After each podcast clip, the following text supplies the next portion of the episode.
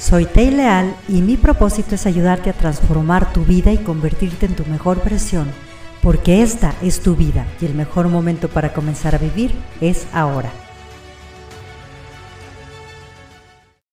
Todos los seres humanos estamos programados para sentir emociones. De hecho, todos sentimos las mismas emociones, pero no todos las procesamos igual.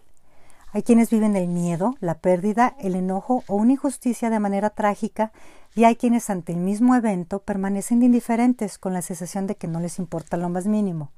Esto se debe a las experiencias que tuvimos en el pasado y a la manera en cómo aprendimos a llevarlas y a significarlas.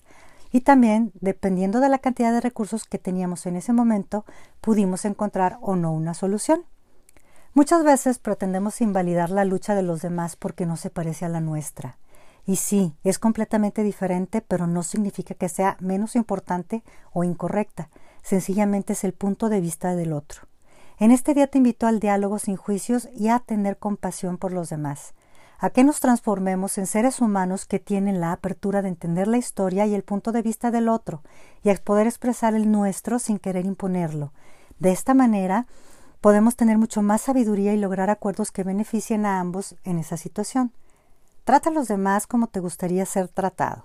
Yo creo que a todos nos choca el que nos quieran reparar porque el otro siempre dice que estoy mal y que se invalide nuestro sentir.